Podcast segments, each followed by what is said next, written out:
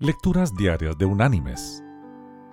La lectura de hoy es tomada del Evangelio de Juan. Allí en el capítulo 12 vamos a leer los versículos desde el 24 hasta el 26, donde Jesús nos dice,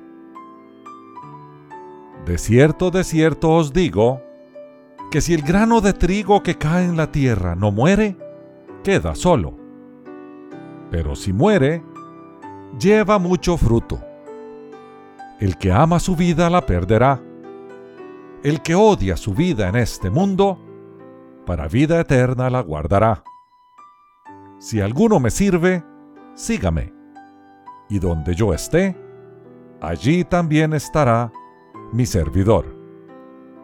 Si alguno me sirve, mi Padre lo honrará. Y la reflexión de este día se llama De una semillita.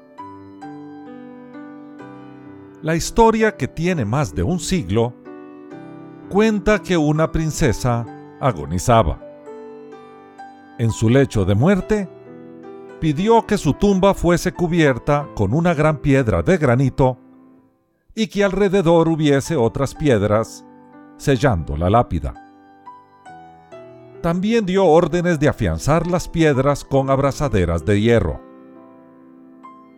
A pedido suyo, la lápida llevaría escrito, Esta tumba comprada para toda la eternidad jamás deberá abrirse.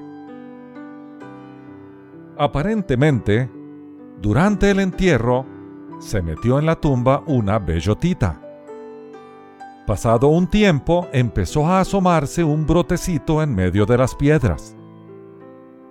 La bellota había podido absorber suficiente alimento como para crecer.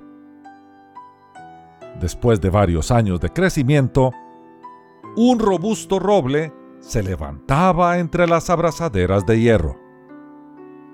El hierro no pudo con el roble y sus raíces lo rompieron, dejando al descubierto la tumba que nunca debía abrirse. La nueva vida se abrió camino desde el lecho de muerte con una semillita. Mis queridos hermanos y amigos, todos los días tenemos infinidad de oportunidades para aprovechar un nuevo comienzo. Generalmente, los nuevos comienzos se inician cuando alguna otra cosa termina.